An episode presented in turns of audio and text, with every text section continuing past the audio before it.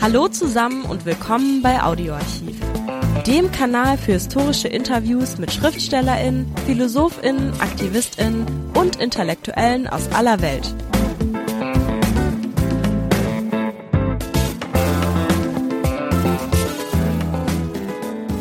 Hallo, Shirin Ebadi wurde 1947 geboren und Shirin Ebadi erhielt als erste Iranerin 2003 den Friedensnobelpreis für ihre Bemühungen um Demokratie und Menschenrechte in ihrem Land.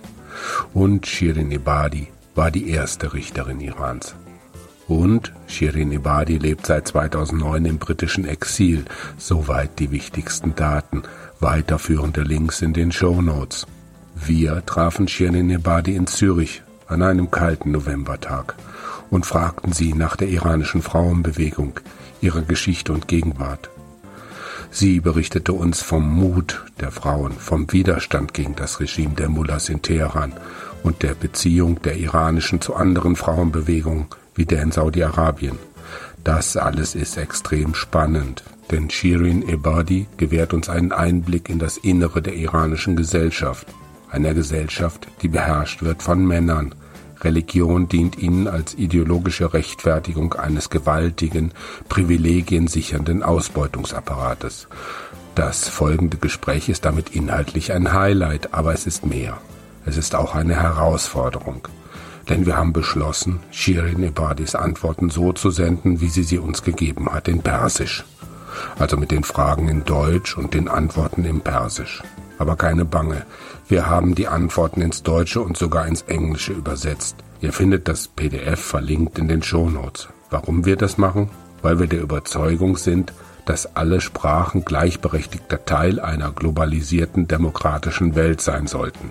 Alle Sprachen sollten Gehör finden, im wahrsten Sinne des Wortes. Denn auch Sprachen sterben heute schneller aus als jemals zuvor. Ihre Vielfalt ist bedroht. Westliche Länder pumpen Millionen in die Verbreitung ihrer Sprachen durch Kulturinstitute und drücken viele afrikanische und asiatische Sprachen an den Rand. Wir könnten lange darüber reden. Aber klar, wir wissen um die Herausforderung für unsere deutschen Hörer, denn sich darauf einzulassen bedeutet mehr Aufwand. Betrachtet es also als Experiment und findet heraus, was es mit euch macht. Für uns war es total spannend und hat uns einen neuen, völlig anderen Zugang zur iranischen Gegenwart eröffnet. Viel Spaß. Seit der sogenannten Islamischen Revolution und der nachfolgenden Kulturrevolution Anfang der 80er Jahre des vergangenen Jahrhunderts spielt für die politische islamische Nomenklatura die Beziehung zu mehr als die Hälfte der iranischen Bevölkerung, den Frauen, eine entscheidende Rolle. Frau Ebadi, sind die iranischen Frauen tatsächlich in einem mittelalterlichen System gefangen, von ihm versklavt und erniedrigt, oder ist das nicht eine zu einfache Sichtweise? زنان ایران تحت ستم هستند به خاطر مسائلی که شما بهش اشاره کردید و درسته. اما باید بگم تحقیر نشدند. زیرا افرادی تحقیر میشن که به ستم تن بدن. و زنان ایران این ستم رو قبول نکردن و دارن مبارزه می‌کنن. اگر کسی در خیابان بدون دلیل به شما توهین کنه و شما رو کتک بزنه آیا شما تحقیر شدید یا اون کسی که حرکت خشن و زشتی انجام داده؟ خصوصا اینکه اگر شما بسیار متمدنانه بخواین از خودتون هم دفاع کنید. وضعیت زنان در ایران الان این گونه است. شما اشاره کردید به اعدام زنانی که فعالیت های سیاسی داشتن که متاسفانه درسته چند نفر اعدام شدن و با کمال تاسف چند نفر دیگه هم در انتظار اعدام هستن که ما امیدواریم جلو این کار رو بتونیم بگیریم. این نشانه مقاومت سرسختانه زنان ایران در قبال وضعیتی که غیر عادلانه به اونها داره تحمیل میشه. و اما زنان ایران این نیروی مبارزه رو از کجا میارن؟ و چگونه انقدر قوی شدند که حتی تا پای اعدام هم میرن برای مخالفت؟ بیش از 65 درصد از دانشجویان دانشگاه های ما دخترن. بسیاری از اساتید دانشگاه های ما زنن. زنان در کلیه مشاغل بالای اجتماع حضور دارن یعنی زنان تونستن خودشون حتی بر بنیادگراها هم تحمیل بکنن. به علت تحصیلات بالا و لیاقتی که دارن. زنان ایران با وضعیت تبعیض‌آمیزی که دارند به شدت مخالفند. و به همین دلیل جنبش فمینیستی ایران بسیار قویه و باید بگویم که در این جنبش خوشبختانه مردان هم حضور دارند. زیرا می‌دانند اگر زنها در مبارزشون پیروز بشن راه برای دموکراسی باز خواهد شد.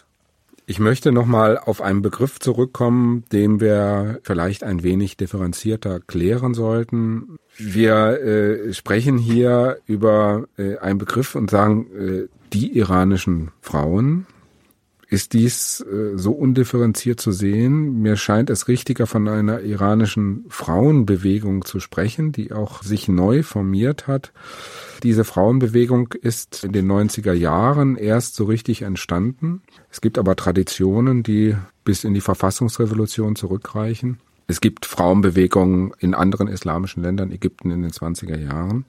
Ist man sich dieser Tradition bewusst und agiert daraus? Also das sind eigentlich zwei Fragen. Die erste Frage ist, kann man eigentlich von den Frauen sprechen als gesellschaftliche Kraft? Die zweite Frage, ist man sich einer Tradition von Frauenbewegung, die in vielen anderen islamischen Ländern auch war, bewusst. Wie ist diese Transformation gelaufen? جنبش زنان ایران دنباله جنبش زنانی است که از سالهای اول مشروطیت شروع شد و در حقیقت مادر بزرگان ما این راه و روش رو به ما یاد دادند. ما هم به دخترانمون یاد دادیم. فقط ویژگی جنبش زنان در این زمان این است که سابقا این جنبش مخصوص یک طبقه خاص و الیت بود و زنان زیادی در این جنبش نبودند. تحصیل کرده ها شعرا فعالیت می کردند. اما با توجه به اینکه امروزه تعداد زنان تحصیل کرده خیلی بیشتر شده زنان آگاهتر شدن تعداد کسانی که در این جنبش حضور دارند بسیار زیاد و چشمگیره زمان شاه خانواده های سنتی اجازه نمی‌دادن که دختراشون برن دانشگاه. و به همین دلیل حد اکثر درصدی که زمان شاه در دانشگاه ها ما داشتیم 20 تا 25 درصد از دانشجو فقط دختر بودند و بقیه پسر بودند بعد از انقلاب این بهانه از دست پدرهای سنتی بیرون آمد. و دیگه نمی توانستند بگویند که دانشگاه غیر اسلامی دختر ما نباید بره. و در نتیجه به تدریج خانواده هایی که دختراشون هیچ وقت دانشگاه نمی رفتن پاشون به دانشگاه باز شد. و الان درصد دانشجوهای دختر 65 درصده. و زنی که تحصیل بکنه از خانه بیاد بیرون. این زن مدرن میشه. و زنی که مدرن باشه خواه و نخواه تبعیض رو قبول نمیکنه Befreiung der Frau bedeutet, die Frauen an ein bestimmtes islamisches Normverständnis anzupassen. Jetzt haben Sie gesagt, viele islamische Frauen gehen in die Bildung rein. Das heißt aber nicht, dass diese Bildung sie dazu bringt, demokratische Werte zu akzeptieren, also so wie es die feministische Frauenbewegung Irans möchte.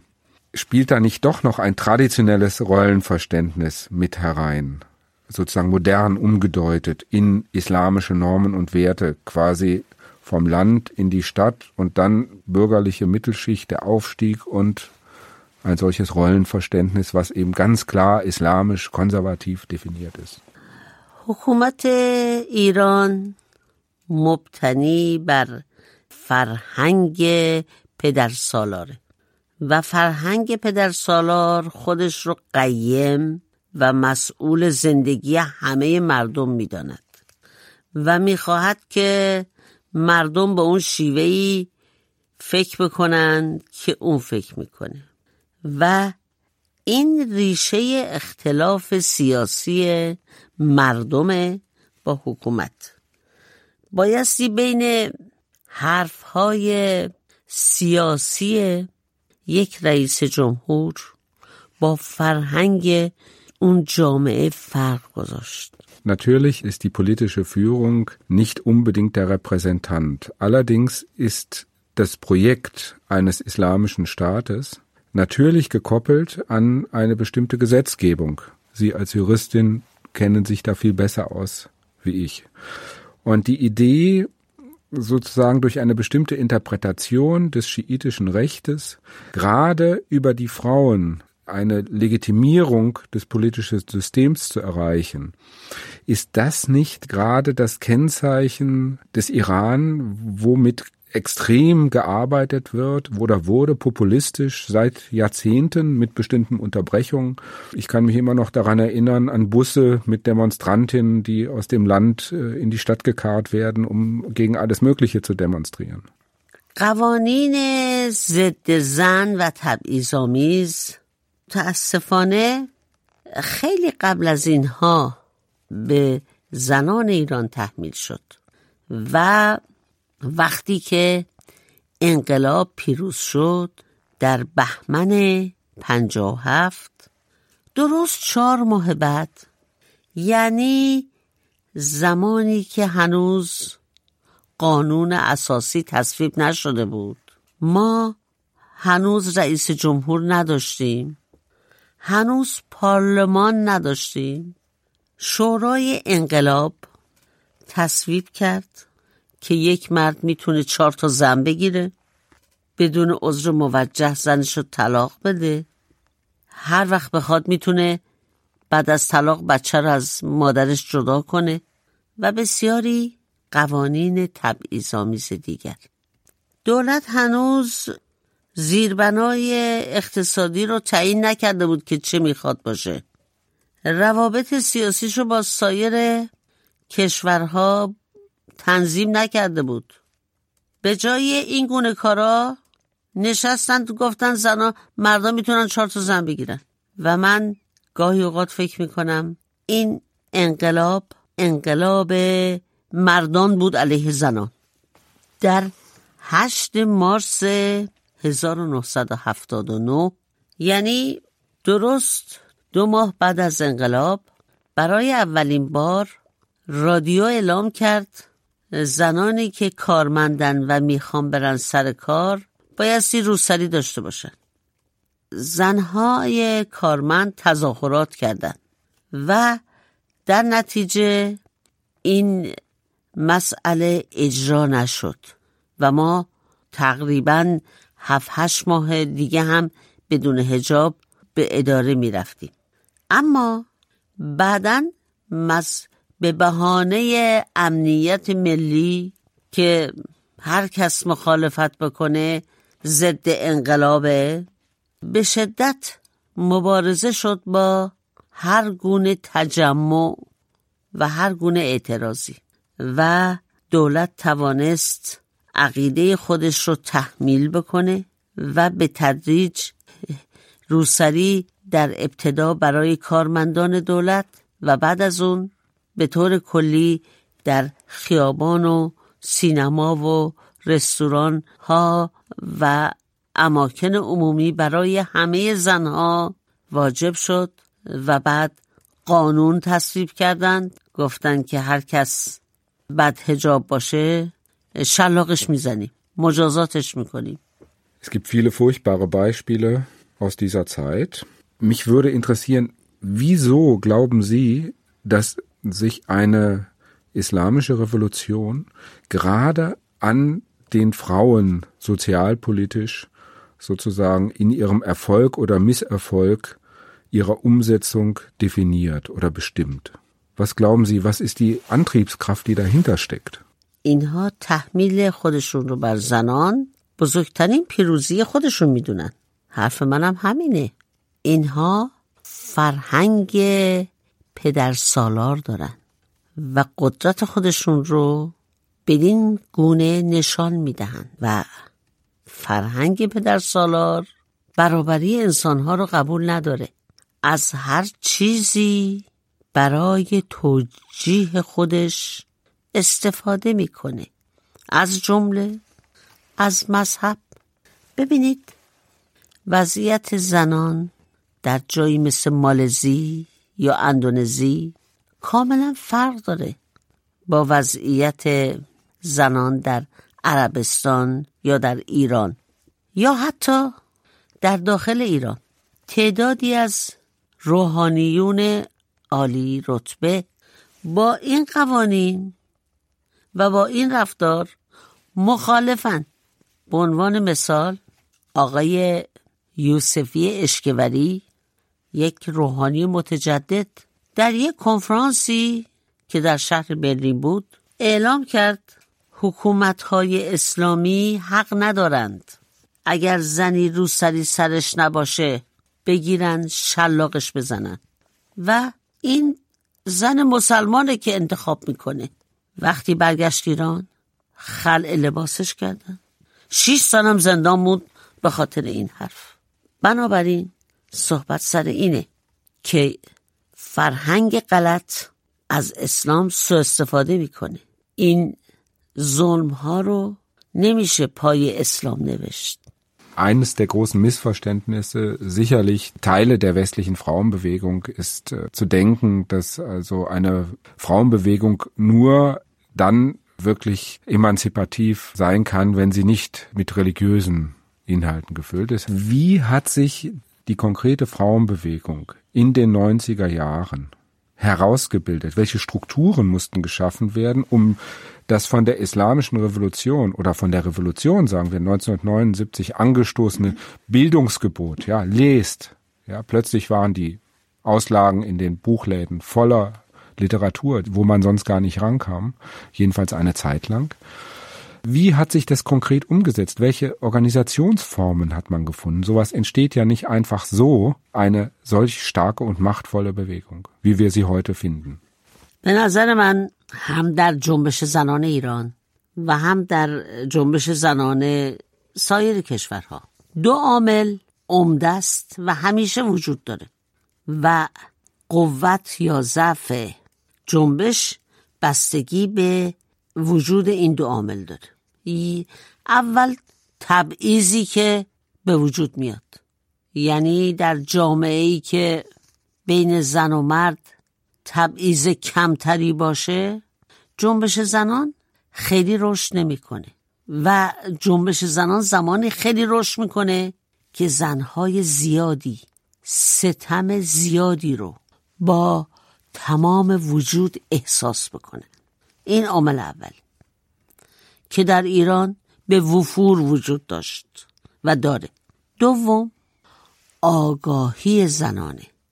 مثلا الان وضعیت زنان در عربستان سعودی از ایران هم خیلی بدتره.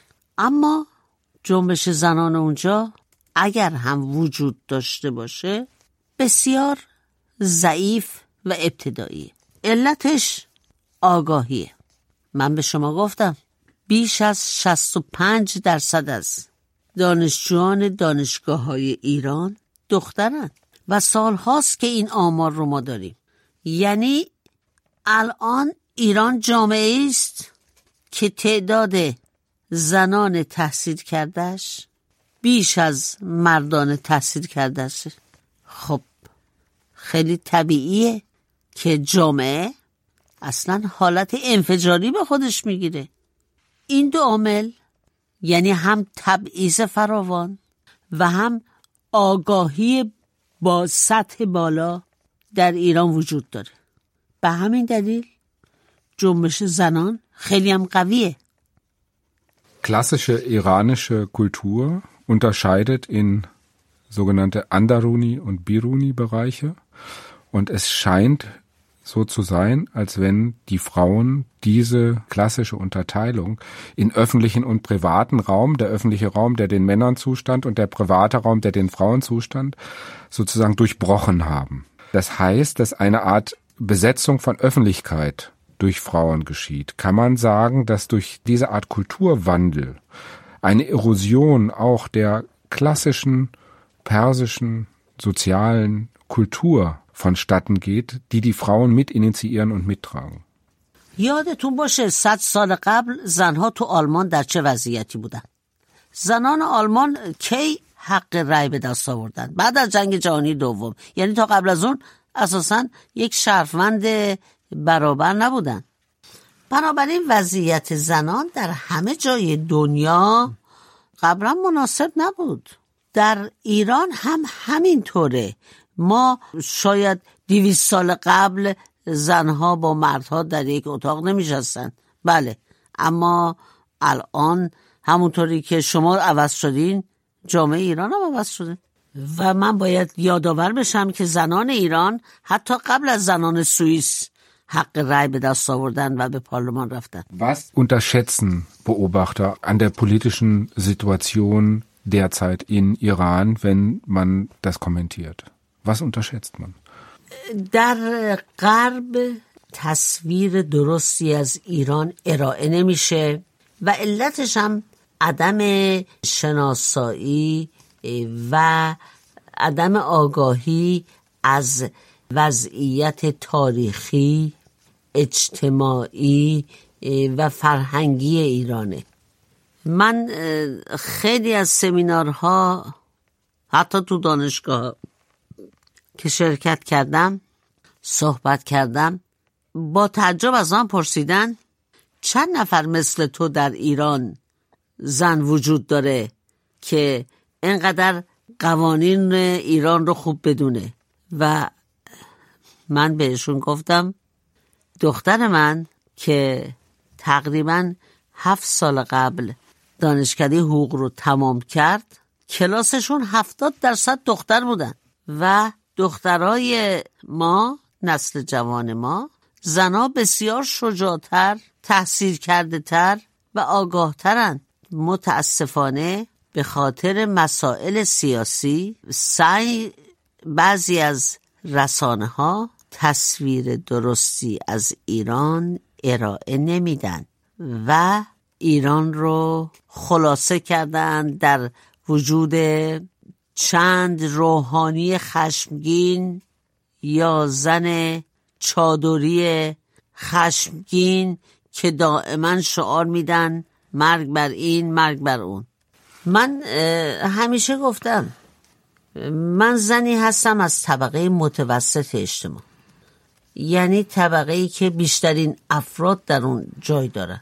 بنابراین از روی افکار من میشه قضاوت کرد که بیشترین افراد ایران چگونه فکر میکنن من یک طبقه متوسطم Sie haben sicherlich recht, wenn Sie sagen, dass sich die Bildung gerade in Bezug auf Frauen sehr stark verändert hat. Wie passt das zusammen mit Gesetzen, wo Frauen von Männern die Pässe weggenommen werden können, damit sie nicht ausreisen können, von Ehemännern, wo Frauen nicht erbberechtigt sind, wo Frauen in juristischen Zusammenhängen nur die Hälfte oder ein Drittel des Zeugnisses ablegen können wie Männer und so weiter und so fort. Eine ganze Reihe von diskriminierenden Gesetzesvorgaben. Wie passt das zusammen? Und welche Forderungen erwachsen daraus?